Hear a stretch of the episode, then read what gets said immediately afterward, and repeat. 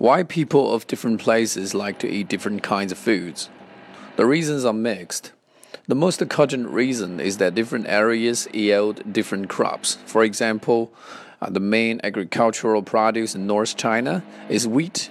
Hence, the local residents eat a great amount of wheaten food such as noodles and dumplings, whereas in South China, the farmers grow rice because of the sufficient rainfalls, so it is easy to understand that they prefer to eat rice.